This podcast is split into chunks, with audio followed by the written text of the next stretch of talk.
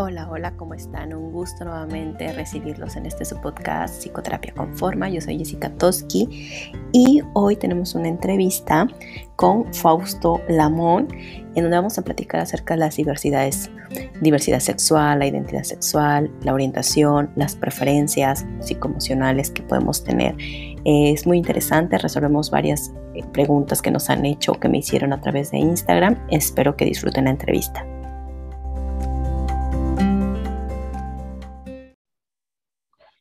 Hola, hola a todas las personas que nos siguen, ¿cómo están? Yo soy Jessica Toski, este es su podcast Psicoterapia con Forma y bueno, hoy le quiero dar la bienvenida a un compañero eh, que, tengo mucho gusto de que esté aquí acompañando, que haya aceptado la invitación, que es Fausto. Eh, yo tuve la oportunidad de conocer a Fausto hace ya algunos años, creo, ¿no? Poquitos años, pero ya por ahí. Y bueno, pues eh, este tema que vamos a tratar hoy me parece que era importante que justamente una persona como tú, Fausto, nos apoyara. Entonces, me gustaría que te presentaras con la gente que nos escucha, que nos digas eh, un poco como tu trayectoria, cuál es el trabajo que has hecho.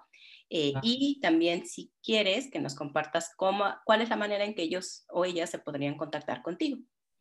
Ok, sí, sí, claro que sí. Este, no, yo la, yo la verdad como súper encantado ahorita antes de grabar pues estábamos platicando y recordando cosas de dónde nos conocemos y demás. Y nada, bueno, pues yo qué les pudiera decir de mí, que básicamente, pues me gusta, tengo dos nombres, me gusta más que me nombre por Fausto Lamont, también por darle eh, un lugar que no ha sido reconocido en la historia familiar a la familia de mi mamá, entonces por eso me gusta la combinación, además de que Fausto también es un nombre que eligió mi mamá, entonces, como que simbólicamente ahí estoy dándole como eh, un reconocimiento, ¿no? Además de que me gusta más que los otros, eh, son los innombrables.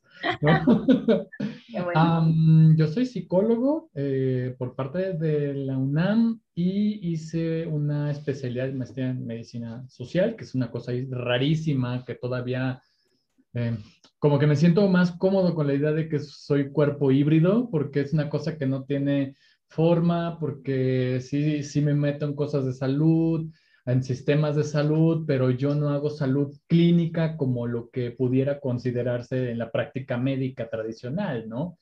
Y, tengo una maestría en terapia familiar, ¿no? Y bueno, ahorita estoy estudiando doctorado. Entonces, ahorita básicamente mi vida gira en torno a, aparte de la sobrevivencia, gira en torno precisamente de dar, dar psicoterapia y estar estudiando. Y déjenme, le abro la puerta a mi gato porque quiere salir.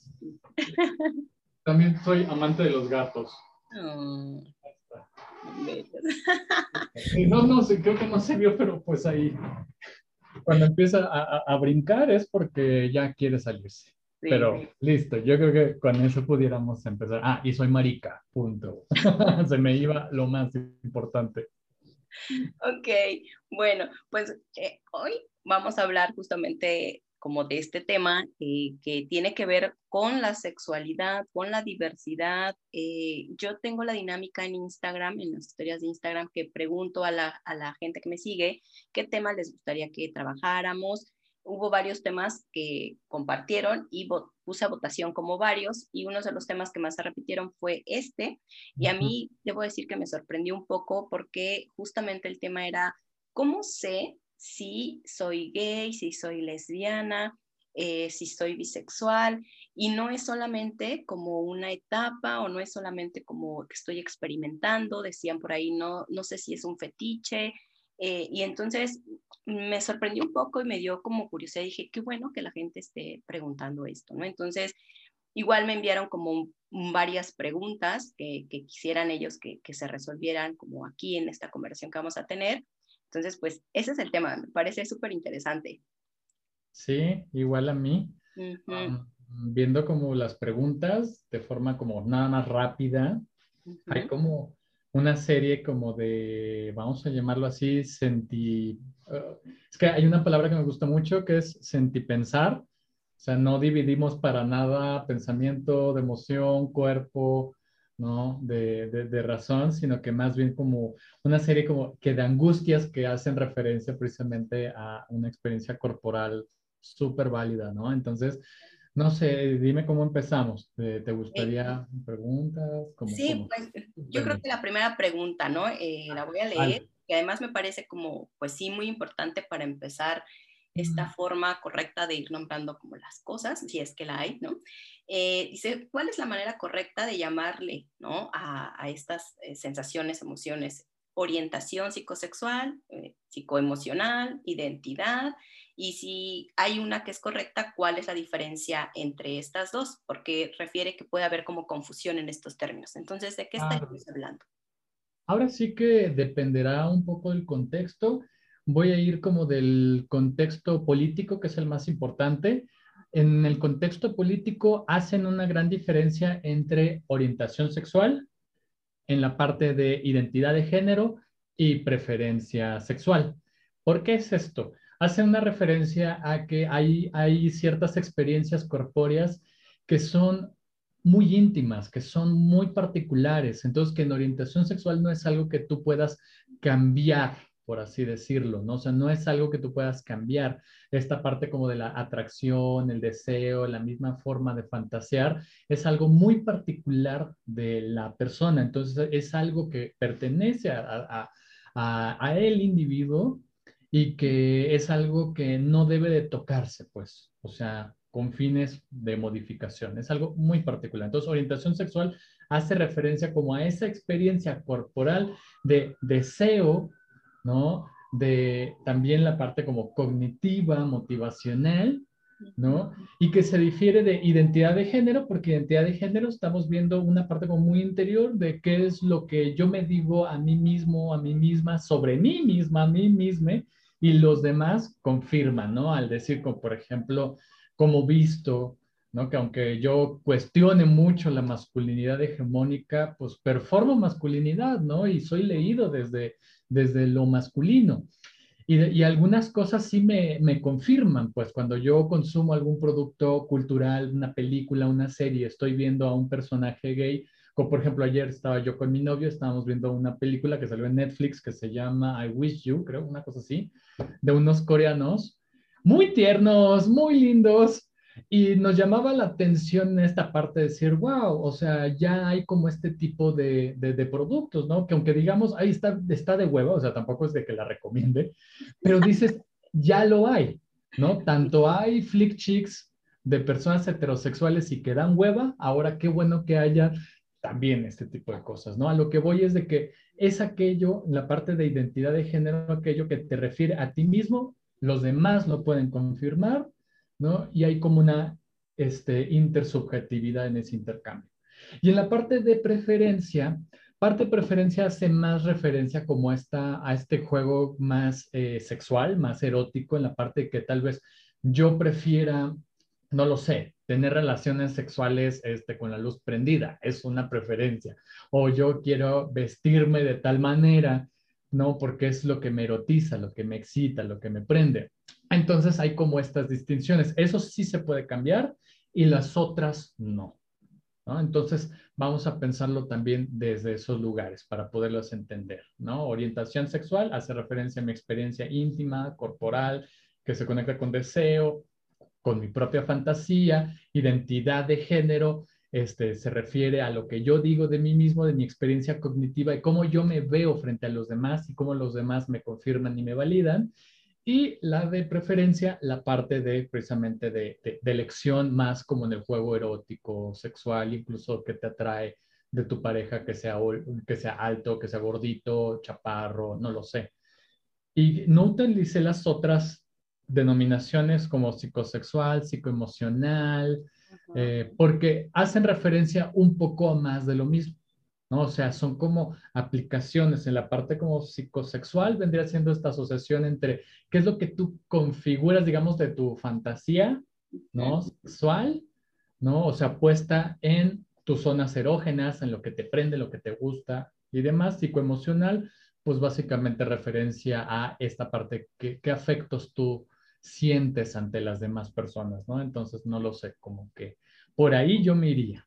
¿Ok? O sea, y pueden entonces complementarse, ¿no? Puedo tener yo una orientación eh, identificándome de cierta manera, ¿no? Mm, y teniendo una preferencia también. No necesariamente como que tenemos que hablar, eh, tengo una identidad que se relaciona tal cual con una orientación y con una eh, preferencia. O sea, puedo jugar con estas tres, ¿no? Como combinaciones, como ser de diferente manera, ¿no? Y son totalmente, pues ahora sí, pues válidas, ¿no? En esa experiencia, ¿no? Mientras tú no le hagas daño a la otra persona, es totalmente válida. Claro, sí, eso es muy importante, ¿no? Que no le hagamos daño a otra persona y experimentar y sentir. Y justo eh, eh, hay como otras preguntas, ¿no? Eh, dice otra, otra pregunta. A veces he tenido muchas ganas de besar en la boca a mi mejor amiga, pero solo me pasa con ella. No sé si es porque la quiero mucho o porque en verdad me gusta más allá de la amistad. Okay. Es súper interesante. Súper interesante, súper linda. Sí. Porque lo estoy pensando.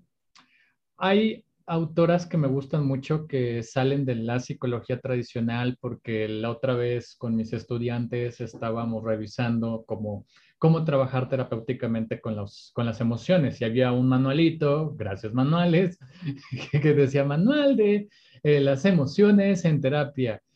Y había una noción que no me gustó para nada y era esta em, invitación a controlar tus emociones, ¿no?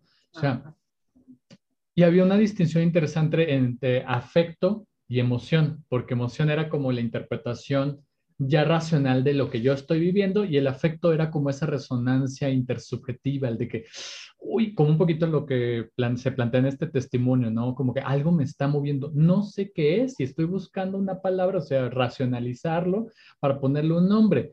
No, no creo que esté mal para nada, sin embargo, invitaría a una actitud caritativa, es decir, la actitud caritativa sobre nosotras mismas implica el darle un eco aquello que estás escuchando de ti, es decir, darle un lugar. La parte de la caritativa es racional, eh, elevar al máximo la racionalidad del otro, es decir, elevar a lo máximo que te pudiera decir. ¿Qué te está diciendo tu cuerpo?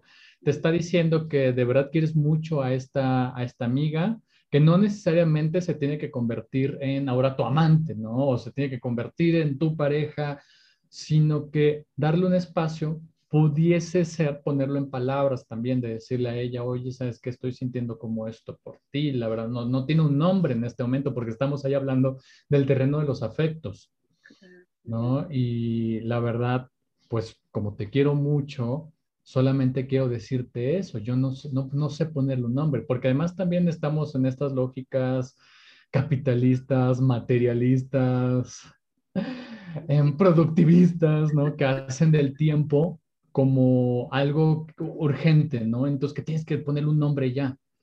La verdad, cada quien, cada tiempo, cada cosa tiene su propio ritmo, su propio tiempo. Entonces, si ahorita no sientes la necesidad de ponerle un nombre a esos afectos, pues una aproximación de lo que estás sintiendo puede ser es que estoy sintiendo cariño por ti.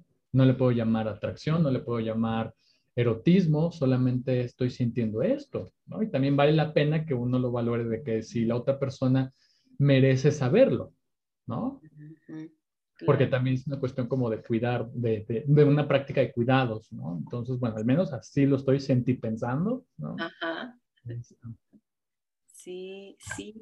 Y fíjate que esto eh, es, mm, me, lo he escuchado, o sea, lo he escuchado en varias ocasiones en consulta, por ejemplo, ¿no? En donde sí hay como esta sensación con una amistad muy cercana de que, o sea, como un, una sensación, un deseo de ir como más allá, pero no hay claridad respecto a si esto es como algo erótico o simplemente es este amor que podemos como expresar de muchas formas, muchas maneras, y hay como confusión ahí. Entonces, sí, eh, esto que decías, como valorar un poco qué tanto puedo eh, compartirlo o quiero compartirlo con otra persona, cómo se va a recibir, como no totalizar o no poner como de inmediato la, etiqueta también, ¿no? No sé qué, tenga, qué edad tenga esta persona que escribió, pero también pienso que en la adolescencia puede ser más común, ¿no? Tener como este tipo de experiencias. Fíjate, ahorita mm, así nos conectamos afectivamente porque estaba diciendo, qué chido y a veces que no, no es tan chido, pero esta parte de vivirse en la adolescencia, de decir, o sea, esas, esos cosquilleos, esas mariposas, de decir, ay, qué, qué padre, pero sí, también, o sea, uno tiene que ir poniendo ahí como poco a poco ciertos matices de cómo acercarse también a la otra persona, porque tampoco em, quiero dejar la idea de, de tú déjate fluir y como vaya saliendo la cosa. No, sino que primero que no hay prisa. O sea, que no hay prisa para que tú le pongas su nombre. Segundo, tampoco hay prisa porque la otra persona lo sepa sino que es algo que uno tiene que irle descubriendo de poco en poco. No hay nadie que te esté correteando, ¿no? Al menos que no sepamos. No, ah, no, no, A ver qué, de limón de sandía, ya. Entonces, si hay eso, pues ahí también es de valorarse, ¿no? Sí. Bueno, y otra, otra pregunta que también, pues, al final se relacionan porque todas tienen que ver con el mismo tema, ¿no? De estas dudas de seré, no seré, qué pasa conmigo. Eh, dice, hace dos años tuve un encuentro sexual con un chico, la persona que escribe es un, hombre también, me dice, me gustó mucho, después conocí a una chica y estuve con ella, también me gustó mucho, pensé que era bisexual, he intentado estar con otros hombres, pero no puedo, ya no me excito, pero con las mujeres sí. ¿Es posible que solo haya sido una experiencia agradable y en verdad no siento atracción sexual por los hombres?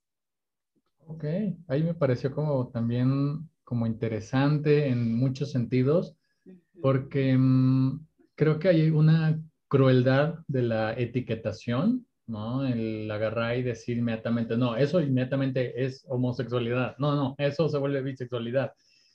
Y yo creo que, y apelando otra vez como esta noción caritativa, este, pues lo que te dijo tu cuerpo en ese momento fue una cuestión, una respuesta tal vez muy, muy, muy afectiva con respecto a la persona con quien tuviste el encuentro, por algo fue, tampoco es algo determinante, por eso eh, lo que es diversidad sexual puso en jaque a muchos principios que teníamos de la biología, que eran así como casi absolutistas, que había casi una verdad depositada en nuestros genitales ¿no? Y cuando viene la intersexualidad, bueno, ya esas verdades se empiezan a cuestionar totalmente y van avanzando de lo genital hormonal y luego a lo cerebral. Y ahorita ya dicen que no. O sea, todo eso solamente son como algunos factores que puedan afectar. Regresando a la pregunta, porque me, me gusta elevarme a otras cosas, eh, yo diría primero que nada, y haciendo énfasis a la parte caritativa, es de que no te sientas presionado tampoco por definirte. Si fue una experiencia que tú mismo dices que fue agradable y luego por otro lado lo comparas con he intentado de estar con otros hombres, pero no puedo, ¿qué tanto ha sido como una intención, digamos, eh, utilitaria? Es decir, de quiero descubrir, entonces me esfuerzo a tener un encuentro con otro hombre y de plano no me excito. O sea, tal vez ahí el secreto fue que fue algo espontáneo, fue algo que surgió, fue algo que de alguna manera te, te, sorprendió tal vez de ti mismo, te gustó, por algo de la vida tú elegiste también otro, otra corporeidad, otra experiencia, ¿no? Entonces, lo que pudiéramos poner ahí es, primero, calma, ¿no? No, no son chilaquiles, la sexualidad no no es como hacer chilaquiles. Si te gustó, qué chido. Si pudiera surgir otra relación así, qué chido también. No se trata tampoco de forzar a, nuestra, a nuestros cuerpos a tener cierto tipo de reacciones. Si tú dices que en este momento no te excitan, pues en este momento no te excitan. ¿No? Entonces, o sea, qué chido que te diste la oportunidad. También como las totalidades, ¿no? O sea, como ya estuve con un hombre, ya estuve con una mujer, entonces ya así debe de ser. No sé, yo pienso que también eh, pues nos vamos transformando, ¿no? A lo largo de la vida y las experiencias van cambiando, los deseos, los gustos y hasta de manera política, ¿no? Por ejemplo, ahora he escuchado a muchas mujeres que, que asumen esta decisión de decir, ya no quiero relacionarme con hombres, ¿no? Y entonces, como empezar a experimentar como eh, este deseo, como abrirse a una posibilidad también y ver, ¿no? ¿Qué pasa con, con estas opciones, con estas posibilidades? Y es importante siempre como leer la, el cuerpo, ¿no? Y, y, recordar, creo importante que el cuerpo es un cuerpo sexuado y que puede reaccionar ante estímulos que están bien, que son bonitos y están en un contexto como consensuado y demás. Y que no necesariamente viene una etiqueta después de esto. Claro. Sí, sí, que no, ahí viene la parte de la crueldad de las etiquetas, porque pareciera que, digamos, lo he visto en las noticias, ¿no? Que sale, ah, fulanito tal salió con, no sé, fulanito tal, y le aplauden por haber salido del closet como chico gay, pero luego resulta que es bisexual y ahora sale con una chica, y ahora viene como el desprecio, ¿no? De decir, ay, traicionero y un montón de cosas. Ah, cuando, pues es que como bien lo dijiste, ¿no? Somos cuerpos sexuados, cuerpos que responden, cuerpos que de alguna manera al momento de tener, pues ahora sí como esta excitación, este deseo, o sea, también otra experiencia, pues también es válida, ¿no? Siempre y cuando esté la parte consensuada. Entonces, no sé, yo diría otra vez como, calma, no son chilaquiles y si lo pasaste rico, lo pasaste rico, no hay más quedarse con eso también está como interesante, sin necesidad de definir soy o no soy, ¿no? Tal vez por ahí vamos encontrando alguna posible, yo creo que va a haber posibles respuestas, ¿no? Para esta pregunta de soy o no soy. Claro, claro.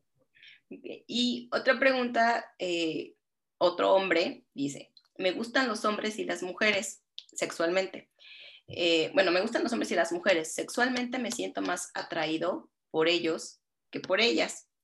Pienso que soy bisexual, pero nunca he tenido emociones profundas por un hombre y por las mujeres sí. No me he enamorado de ningún hombre. ¿Por qué me pasa? Ok. Creo que ahí, mm, cuando leía la pregunta, pensaba mucho en estas experiencias. Nuevamente, ahí sí vamos a tener que poner un poquito de, conceptos, ¿no? por ejemplo, la cuestión del orden de género, em, cómo está, estos mandatos de género de alguna manera simbran ciertas huellas corporales, ¿no? Como por ejemplo dice, es que me gustan los hombres, em, sexualmente me siento más atraído por ellos que por las mujeres, piensa que es bisexual, pero tiene más emociones profundas por las mujeres y no así por los hombres. ¿Qué pasa, no? hace poco en consulta veía un chico que sale con una chica trans. Este chico se asume como pansexual y me decía, es que de alguna manera extraño salir con un hombre. Y él me decía lo siguiente, es que hay una configuración ahí de cómo son los pactos entre los hombres, ¿no?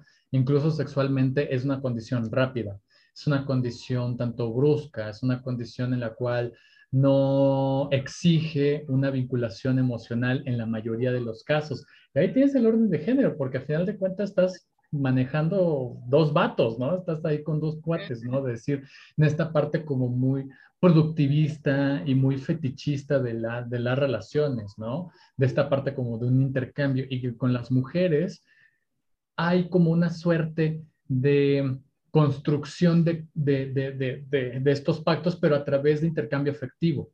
O sea, no, no son las mismas reglas por las cuales se configuran los pactos, ¿no? Entonces, me da la impresión que pudiera ser por ahí, o sea, valdría la pena como explorar más cosas, pero sí, sí cambia, ¿no? O sea, yo cuando tuve novias y había este mandato de género que era el que hacía que me repelía, me repeliera totalmente, ¿no? No solamente por la orientación, sino que ahí yo estaba ya cuestionándome esta parte de las exigencias. Por ejemplo, una novia que a ver, yo estoy en la Ciudad de México, eh, ella estaba en el Estado de México, e íbamos a ir a Coyoacán. O sea, fui a ponerla así. Y el pacto de género era, es que tienes que venir por mí para ir allá. Pero dije, oye, pero está súper, no, o sea, ¿no crees? O sea, vamos a pensar un poco justamente, o sea, que, o sea, que yo tenga que ir hasta el Estado de México por ti, luego para regresar a la Ciudad de México, yo hago doble vuelta. O sea, ya eres adulta, o sea, yo pensando así, ya eres adulta, ¿no? O sea, hay un punto medio si tú quieres. Y no que tenía que ir. ¿no? no todas las mujeres son así, no todas las relaciones pasan por eso, pero sí me hace pensar que todavía hay ciertas, em, digamos, remanentes de los mandatos de género y a veces es lo que nos hace ahí cuestionarnos. Y ya si tú te asumes como alguien bisexual o que está teniendo experiencias bisexuales, Acuérdate que la experiencia corporal también pasa por una experiencia cruzada por, por los afectos en clave de género. Entonces, la forma en la que cómo negociamos los afectos entre hombres y mujeres son bastante diferentes, ¿no? Entonces yo lo, tal vez lo pensaría, sí, pero pues no lo sé qué, sí, qué pudiéramos pues. Pues suena, suena como muy, pues no sé si llamarle lógico, pero pensando justo en estos estereotipos de género, el cómo, lo que decías, ¿no? Cómo se asume la manera en que nos tenemos que relacionar entre mujeres, entre hombres, y entonces, pues sí, pienso que si se relaciona con una mujer, pues estaría esperando más esta parte romántica, como tierna, ¿no? Como, como, como comparten el tiempo, a diferencia en cómo lo podría compartir con un hombre, ¿no? Entonces, sí, puede ser, ¿no? Es, es, es interesante.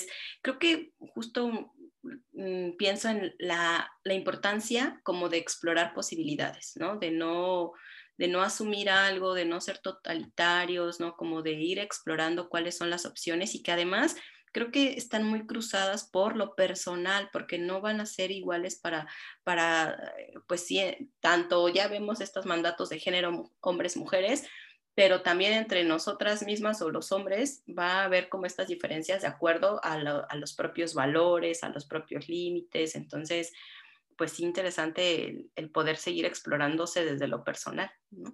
Claro, y ahí dices algo súper importante, ¿no? Que es la parte como de los estereotipos de, de género.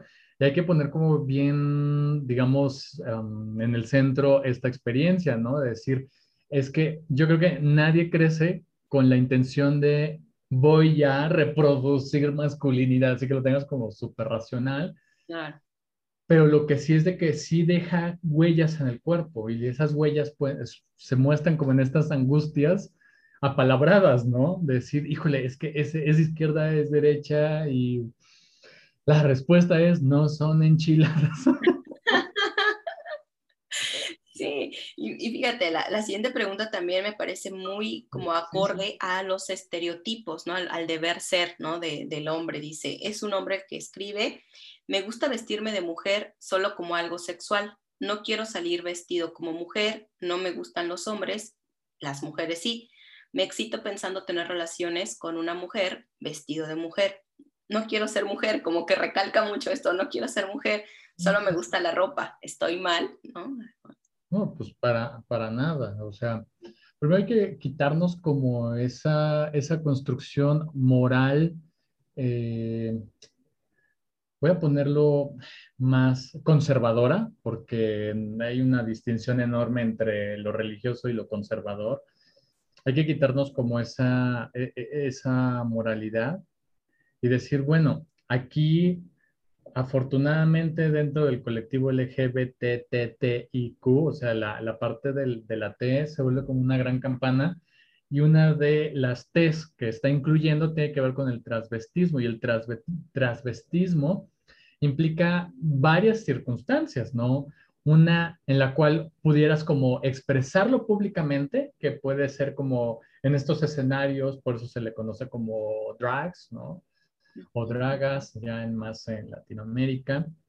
Y es totalmente válido. También es válido decir, bueno, es que hay circunstancias en específico que me gusta la parte de transvestirme. O sea, tú mencionas en esta parte que te excitas pensando tener relaciones con una mujer vestido de mujer. O sea, es el escenario de la fantasía, que es la parte de lo, de lo posible. Ahí valdría la pena como compartirlo con tu pareja y mencionar pues esta fantasía que tan viable, porque también una cosa es de que yo tenga la fantasía y otra cosa es de que lo lleve al acto. O sea, son grandes diferencias, ¿no? Porque pues no lo sé, bueno, más bien por una cuestión como también muy intuitiva y en esta eh, formación y experiencia de vida que muchas veces a los varones se nos educa desde la pornografía. O sea, nuestro contacto, nuestros primeros materiales eh, de educación sexual es la pornografía. Entonces, por eso imaginamos una serie de actos coitales con una serie de apropiaciones violentas. Entonces, bueno, lo, lo, pongo a colación porque luego hay esa construcción de, de, de una sexualidad de, bueno, transvestida y bueno, esperemos que no tenga estos estas connotaciones de, de, violencia. No quiero para nada generalizar, pero sí mencionar que es una posibilidad y estás dentro como de la, de, la, de la gama de la expresión de, de género y que es totalmente eh, saludable y es un derecho humano. Y, yo leo como mucha preocupación en él, en el sentido de no soy mujer, no quiero ser mujer, ¿no? Porque justo ahí viene otra vez, ¿no? El mandato de género, o sea, como la ropa que es de mujer y la ropa que es de hombre, como decías tú hace rato, ¿no? El, el performance que usamos como para expresarnos. Y no necesariamente esto define tu identidad, ni tu preferencia, ni tu orientación, ¿no? Puede ser una preferencia, ¿no? Lo que decíamos al principio. ¿no? O sea, es mi fantasía, prefiero, me gustaría esto, pero eso no está definiendo o cambiando mi identidad, a lo mejor heterosexual, ¿no? Eh, hombre heterosexual, ni mi orientación, bueno, mi identidad que sería hombre con mi orientación, ¿no? Heterosexual. Entonces, como esto, lo que decíamos al principio, se puede jugar con estos tres y no uno va a cambiar necesariamente al otro, ¿no? No, y también eh, darle lugar como al temor, ¿no? Porque si por algo lo menciona, ahí no nos dice la comunidad a la cual él, pertenezca y en donde pudiera estar incluso un tanto, pues ahora sí como en peligro, ¿no? Porque si uno pudiera decir que pues solamente es, es una cuestión de actitud, ¿no? De, o sea, si lo quieres hacer, pues hazlo. Eh, no, ahí suena súper sencillo, ¿no? Pero en la práctica es muy complicado también, ¿no? Sí. Por ejemplo, a mí me encantaría tener una, una falda, de hecho, luego ahí me andaba cuestionando a mí mismo.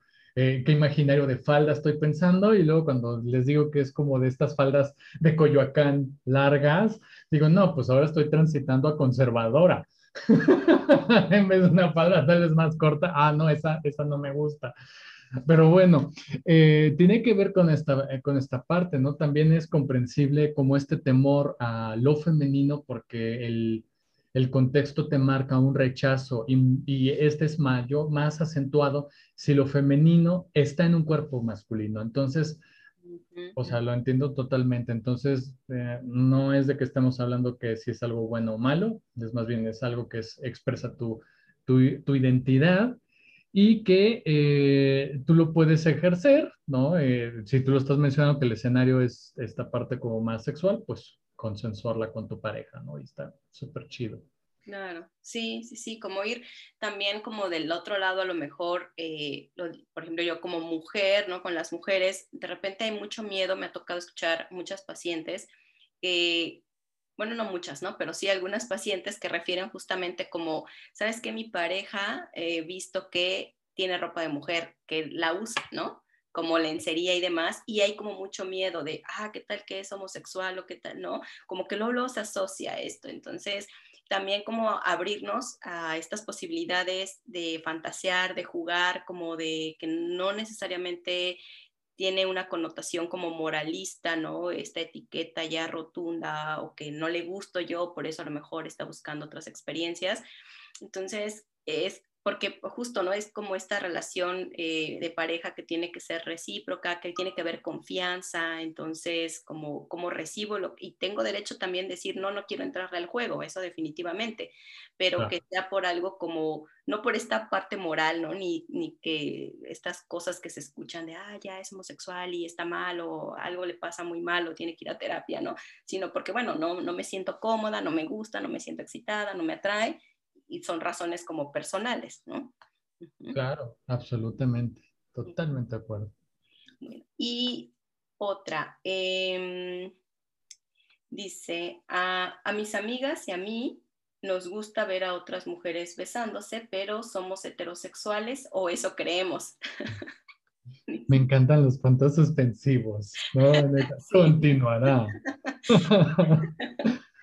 pues yo creo que em, se conecta un poco con las otras. Ahí ya mencionó la parte del gusto, que puede ser traducido también en una preferencia sexual, ¿no? Y que tal vez si ahorita inicialmente, pues bueno, si definen que sus, em, si su práctica sexual es heterosexual o que está en duda, pues no lo sé, yo diría más bien esta parte de darle vuelo a la hilacha, ¿no? Entonces, entonces, bueno, o sea, no hay mucho que hablar aquí, más bien de, decir qué chido.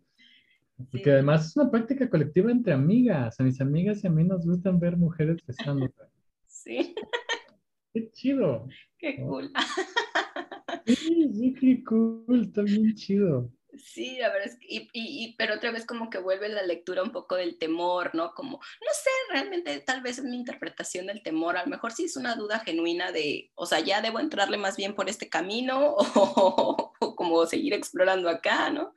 Sí, es que estas dudas son súper, súper válidas teniendo en cuenta que estamos en una sociedad súper heterosexista, cis heterosexista, patriarcal de la sexualidad, de los cuerpos, de la manifestación de los mismos, donde vemos qué cuerpos sí son válidos y qué cuerpos no son válidos. ¿no? Incluso la misma, si soy consumidor de pornografía, lo que diría Paul Preciado, ¿no? O sea, estás viendo cierto tipo de cuerpos con cierto tipo de órganos y cierto tipo de orificios posibles y habitables en los que solamente la sexualidad puede ser fantasiada. Entonces, cuando tienes esas cosas absurdas en la cabeza, claro que sientes como un rechazo y tu cuerpo lo repele, ¿no? Repele lo femenino, repele la orientación, una orientación sexual que no fuese heterosexual, repele una serie de fantasías con cuerpos que, que no son, este, ahora sí que eh, dentro del parámetro y del estándar que la sociedad quiere, ¿no? Entonces, sí, es, o sea, súper válido esos temores espero logren tener también espacios de contención, espacios donde se pueda hablar de ello, porque por eso uno no sale del closet. O sea, yo salí hasta los 24 años, porque es cuando tú dices, o al menos para mí era, ya no tengo nada que perder. O sea, afortunadamente tengo ya la carrera, tuve, un, tuve cómo mantenerme económicamente por si me echan. Entonces es totalmente comprensible como estas dudas, ¿no? Entonces, dense tiempo el tiempo y vean que los contextos posibles eh, habitar ese tipo de sexualidades, ¿no? Sí, sí, sí, como eso, como habitar otras posibilidades, ¿no? Sin que necesariamente marque como un antes y un después de entrada, ¿no? Como explorar.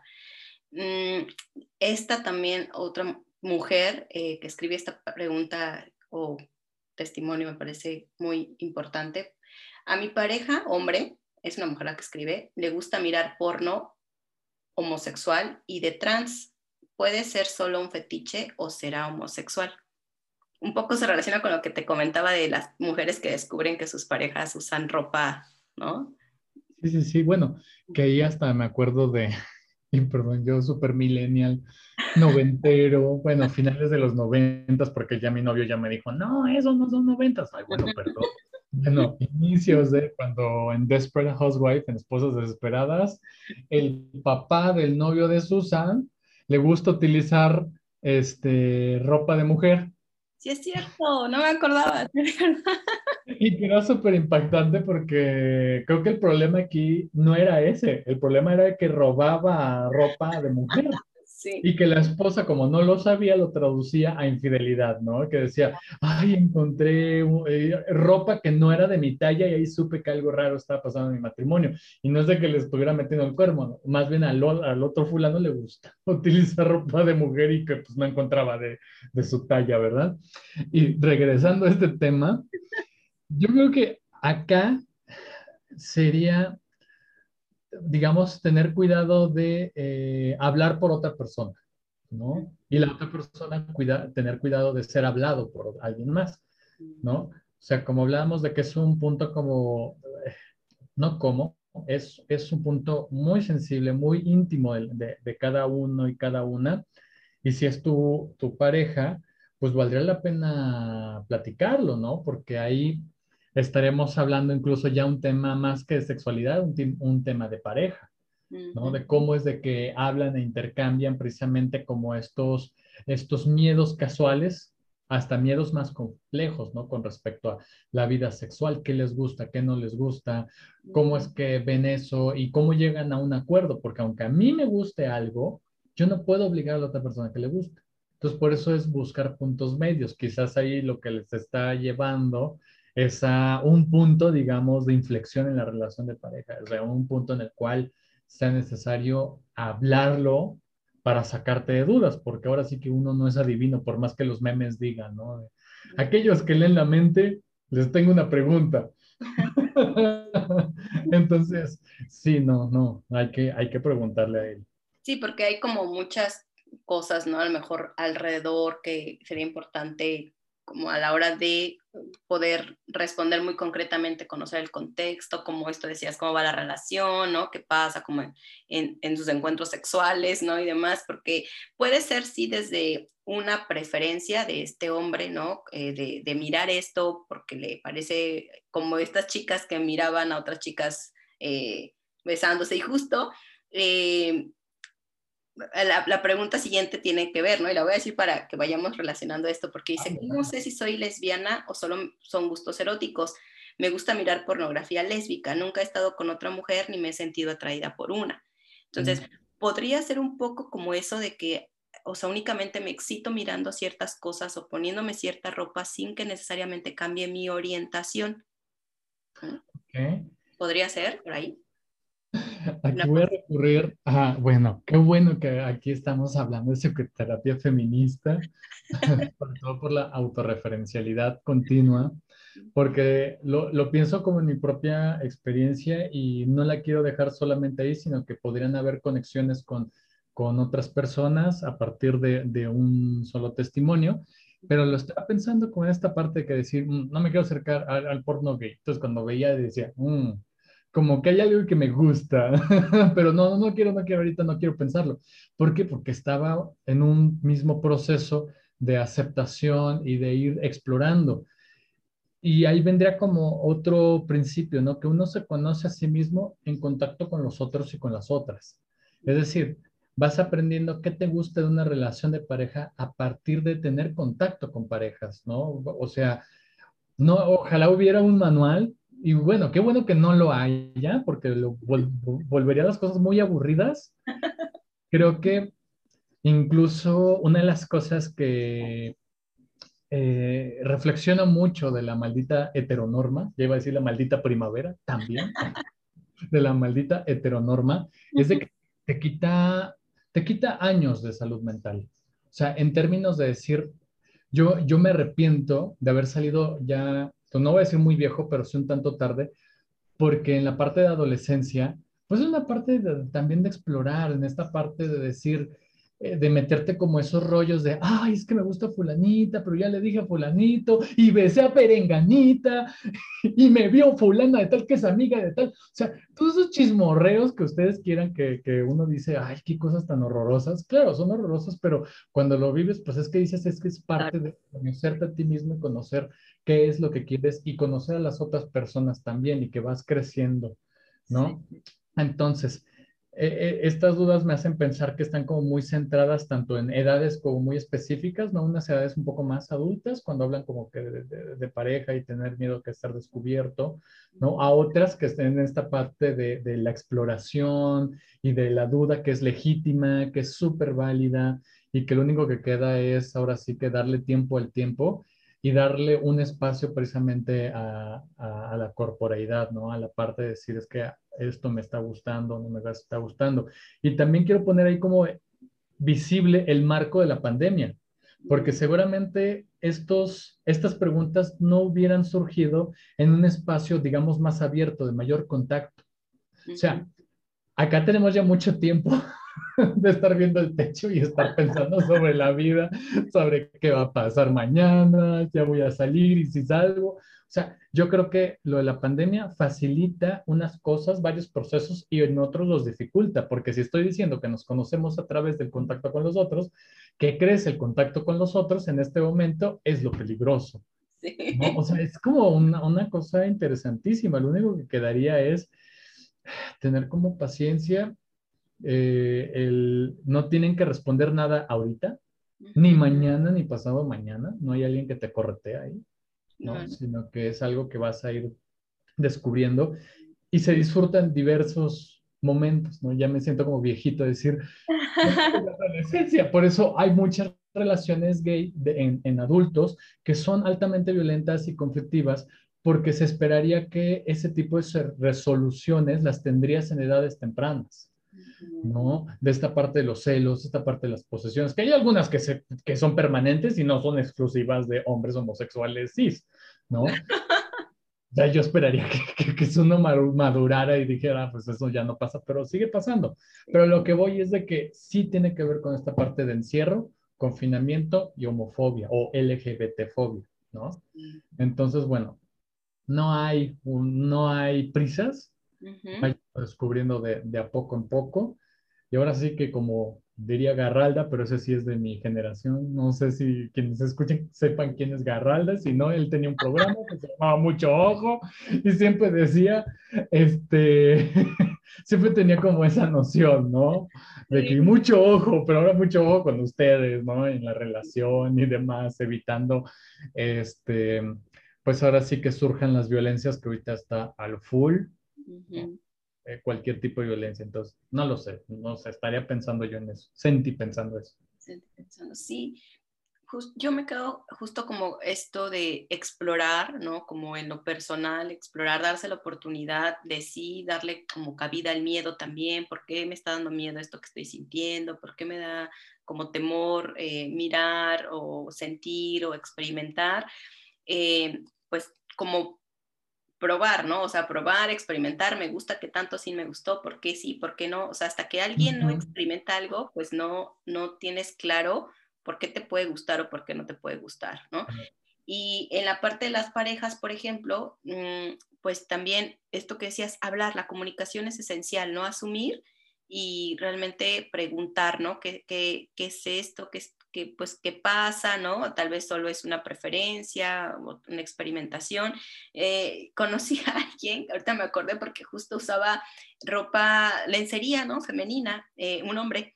Y entonces yo le preguntaba, ¿no? O sea, ¿por qué, ¿por qué la usas? Y me decía, es que me gusta la sensación, es muy cómoda, es muy cómoda y es como, me decía, es muy suavecita, es muy cómoda, además es muy linda, ¿no? Y la ropa normalmente para hombres no es tan linda.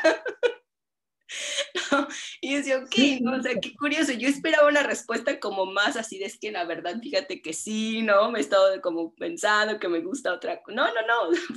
Se siente cómoda y está linda. Así como súper compleja. De...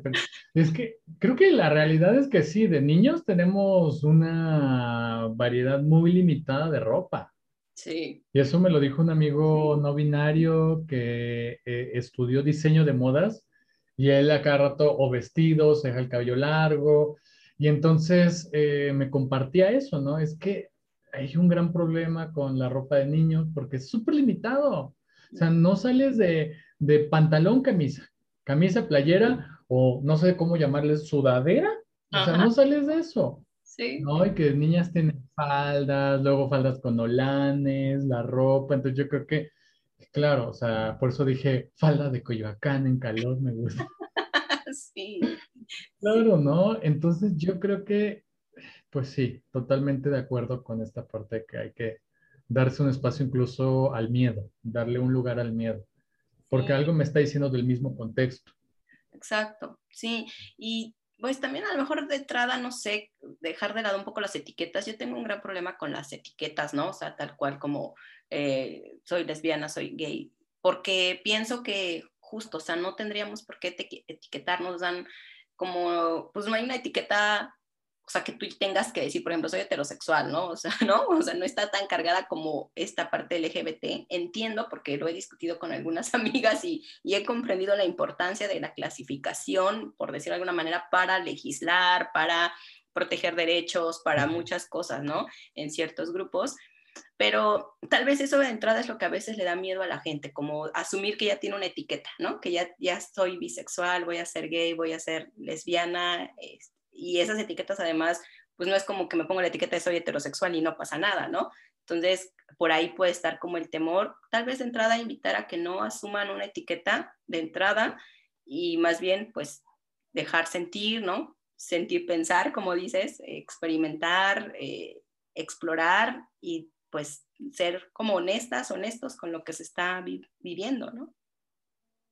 Sí, fíjate que la crueldad de las etiquetas va por dos sentidos, ¿no? Una parte en la cual reafirmar una diferencia que tiene una serie de consecuencias políticas a favor y también en contra, pero también las exclusiones que se viven por no vivirse dentro de una, de una etiqueta, ¿no? Decir, este, ahora que era gay y que se descubrió a sí misma como una, una persona trans, y ahora viene como el repudio de los gays que ya le asumían y, ay, ahora te vas a otro bando, ahora te alejas, ¿no? Una persona que se descubre como bisexual, ¿no? Entonces, eh, si hay cierto tipo de maltratos, no los quiero negar, es importante sí tenerlos porque incluso pensaba en Franz Fanon, que es este, este antropólogo importante que estudia el racismo, que decía, a mí tampoco me gusta la palabra racismo, pero hasta que no haya un mecanismo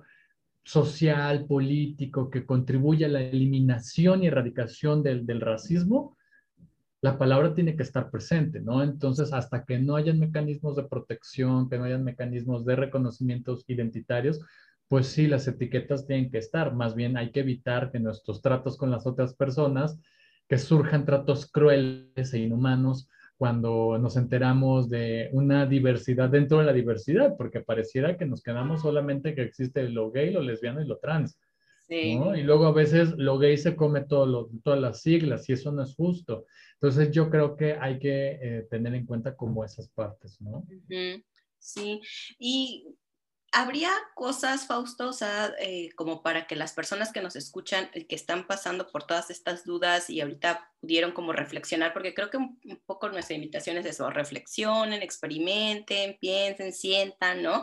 Como más allá de entrada, intentar definir algo, pero como qué cosas podrían considerar o tomar en cuenta a la hora de que probablemente ya han pasado como por estas experiencias otras de manera, o sea, habría como alguna temporalidad, o sea, si tú has pasado por seis experiencias o si tú llevas más de cinco años o si tú has sentido, o sea, hay algo así para que puedas definir y decir, ah, no, pues sí, creo que más bien no estoy dentro de la parte heterosexual o, o cómo, cómo sucede. Híjole, mm, dicen por ahí las voces expertas, supuestamente y entrecomillados, ¿no? los estudios de psicología, que, y esto lo aplican más para la experiencia trans, pero no creo que sea algo que sea tan excluyente, sino que pudiéramos traspolar como esa experiencia. Es que en la experiencia de eh, adolescencias trans o infancias trans, dicen que hay una situación o un malestar con respecto al género que se les asignó al nacer y que este es persistente y es consistente a través de, pues, el pasar del tiempo. Entonces, cuando exista como esta parte que es persistente y es consistente, como por ejemplo de rechazo como a una experiencia sexual, por ejemplo, lo estoy pensando en mi propio devenir, decir, híjole, es que hay algo en, en relacionarme con las mujeres que no me está latiendo hay algo que no me está gustando y no son ellas per se, o sea, es algo que pasa conmigo que simplemente no me está trayendo. Entonces, como era algo persistente, algo que, que es consistente y que me duró de adolescencia hasta la vida adulta, es cuando ya pude yo asumir, ah, bueno, pues probablemente yo tiro por otro lado y no me he dado yo esa posibilidad. Entonces, eh, me iría un poco con esa, pero tampoco es una garantía, ¿no? Porque eso puede ser eh, diferente de una experiencia a otra, pero si es algo que es continuo, ¿no? Que está ahí presente, que dices, tengo como que la sospecha que lo mío, lo mío no va al 100 la parte hetero, ¿no? Me caen muy bien las mujeres. Yo también decía, qué guapa esta chava, qué atractiva, me besé con mujeres, pero no era algo que así emocional y eh, en experiencia corporal, pues me llenara. Sentía incluso que había momentos en los cuales no, no congeniábamos y que nada más estaba ahí por llenar una exigencia social, ¿no? Entonces, ahí más bien yo me iría probablemente por, por esa eh, explicación, si es algo que es consistente y es persistente y que no es de que, ah, bueno, ahorita no me quise besar con una chava, pero mañana tal vez sí, ah, pues entonces ahí cuál es la duda, ¿no? Es más bien como esta parte que si esa sospecha continúa, pues valdrá la pena experimentar por otro lado y consensuar con la otra persona la parte de la experimentación, porque incluso nos metemos a estas políticas afectivas, ¿no? De, del consumo de los cuerpos, porque tampoco se trata de eso, sino que agarrar y decir, oye, ¿sabes qué? No lo sé, o sea, al menos yo, pero yo ya muy maniado por la carrera, casi, casi mi, mi entrevista cuando conocí a alguien, ahorita yo no quiero andar con nadie, ¿eh? pero pues era algo que a mí me parecía importante mencionarlo, ¿no? O sea, para no andar jodiendo el, el, espacio emocional de la otra persona que se clava contigo y tú de en principio, tú no, te, yo, tú no estabas clavada o clavada. Entonces eso sí, o sea, si quieren experimentar, se vale que digan, ¿sabes qué? Yo ahorita no quiero pareja, ahorita quiero pasármela bien y eso implica besos, fajes y si se puede algo más, chévere. Y hasta ahí, ¿no? Y si le entras, chévere, nos vamos a llevar súper bien. Sí, esta responsabilidad emocional que ahora tenemos que tomar mucha conciencia y algo, era algo que antes no, no se hacía mucho, es importante, ¿no? Como hablarlo claramente. Sí, ay, pues yo pienso en muchas cosas porque, no sé, es como, pienso, por ejemplo, ok, ¿por qué en las personas heterosexuales eh, no hay como este cuestionamiento, ¿no? De, de, a ver, ¿cuándo me di cuenta, ¿no? Que soy heterosexual o en qué momento lo descubrí. Y pienso que, que justo en la diversidad tiene que ver con que con la cuestión de es que no es lo, lo, lo permitido, no es lo que se espera, ¿no? Esto que decías, cumplir con la exigencia social, y eso puede poner en duda tal vez lo que estoy sintiendo en relación a la orientación, ¿no? Yo creo que es que sí lo hay en principio, pero se aplaude demasiado. O sea, yo me acuerdo de esta parte del, uy, son novios, ¿eh? están besando debajo de un árbol y Eve, no sé cómo va la canción, pero, o sea, uno recuerda que hay rituales que validan la heterosexualidad. O sea, que están ahí eh, súper fijos para ver esa demostración y validarla. Por eso no te lo preguntas, porque los demás lo dan por hecho, porque te ponen, te posicionan desde ese lugar y tú de una forma inadvertida, por no decir inconsciente, pues la, la, la, vas asumiendo, ¿no? Yo también de decir, ay, es que me gustará fulanito de tal, porque no había posibilidad de preguntarme, me gustaría fulanito de tal. Y aunque de mm. niño yo ya me agarraba de las manos con otros niños, mm, ¿no? Pero era algo que estaba prohibido, algo que debería ser censurado, porque se aplaude más. Ay, es que te gustaba, no me acuerdo que esta niña se llamaba Elisa. Ah, sí, te gusta Elisa, que no sé qué. Y, y yo, ¿En serio? Creo que sí. No, pero porque se aplaude, porque es algo que se busca, entonces por eso no te lo, no te lo preguntes, ¿no? Porque los otros lo están asumiendo por ti. Tienes razón. Voy a empezar a reflexionar. sí, o sea, seguramente hay un montón de esos jueguitos tontos de que, ay, trae la novia. No es cierto. Claro, o sea, todo el tiempo se está aplaudiendo eso. Sí, sí, sí. ¿no? Sí. Oh, wow, pues muy bien, Fausto. Creo que hay, hay podríamos seguir hablando por mucho tiempo acerca de esto. Sí. no, qué bueno, pues yo espero que las personas que nos escuchan hayan como podido eh, como sentir, ¿no? O ir hacia adentro de a ver qué, eh, con qué me, qué me checa de esto que están diciendo, con qué me identifico. Y importante, pues, eh, si hay como muchas dudas, buscar también hablar con alguien, lo que decíamos hace rato, no poder compartirlo, tener como una red de apoyo. A veces es difícil, justo lo que decíamos ahorita, por lo que se espera en la familia, lo social, no hay como esta confianza de poder externar eh, estos temas, si es así, pues sí buscar el apoyo de, profesionales para externarlo, para abrir las dudas, porque las cosas muchas veces se resuelven justamente cuando las externamos, ¿no? Hablarlo, hablarlo, empiezo como a, acomodar todo, ¿no? Lo que estoy sintiendo y lo que estoy pensando. Entonces, que puedan tener la oportunidad como de, acercarse a alguien para hablar de esto que están sintiendo. Ah, totalmente, totalmente. Ok, Fausto, pues, pues muchas gracias, ¿no? Yo creo que vamos a, a terminar por hoy, porque si no, nos podemos seguir aquí en el programa de dos horas. Ay, ya sé. pero te agradezco mucho, Fausto, que hayas estado aquí acompañándonos y ayudándonos a resolver estas dudas que, tenían.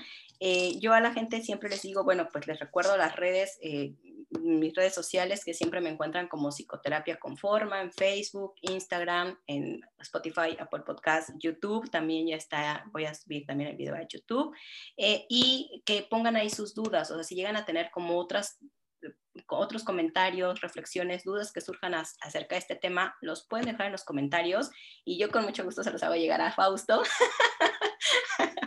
para que él nos apoye y, podemos ya sea como hacer un en vivo después si él quiere, ¿verdad? En Instagram o algo como para seguir resolviendo cosas y con todo gusto lo hacemos. Va, buenísimo. No, yo súper encantado, ya sabes, o sea, prima la amistad, entonces hay cualquier cosa que te escriban, que tengan como alguna duda, creo que sería como mejor forma de, de conexión porque les daría Facebook, soy muy facebookero, todo el tiempo estoy publicando cosas, me parece como más sencillo. Tengo Instagram, Instagram casi no lo utilizo, o sea, sí reviso si me llega ahí, si quieren les doy como en Facebook, estoy como Fausto Lamont. Y en Instagram, déjenme ver porque así de grave estoy que ni me acuerdo cómo. estoy como arroba Fausto y ahí también me pueden, pues, es precisamente escribir.